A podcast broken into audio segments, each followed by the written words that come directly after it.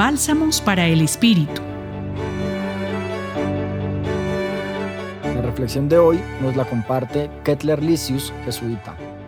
Muchas veces nos ponemos a discutir por cosas pequeñas, por insignificancias, cosas que no deberíamos darle tanto valor y todo esto nos distrae y no nos damos cuenta de los verdaderos problemas. Jesús habla de una lista de puntos, levadura de los fariseos, de los Herodes y de otras más.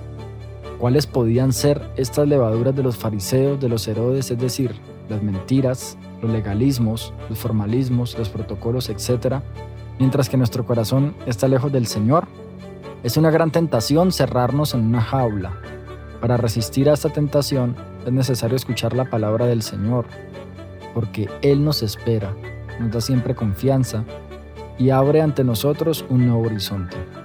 Es también una invitación por parte de Jesús para reconocer que el momento presente es a la misericordia, al perdón, la defensa de la vida, de la dignidad humana, la opción por los más vulnerables.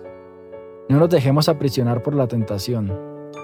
Pidamos al Señor que siempre, como hizo con los discípulos, con su paciencia, cuando seamos tentados, nos diga, detente, tranquilízate, levanta los ojos, mira al horizonte, no te cierres, sigue adelante.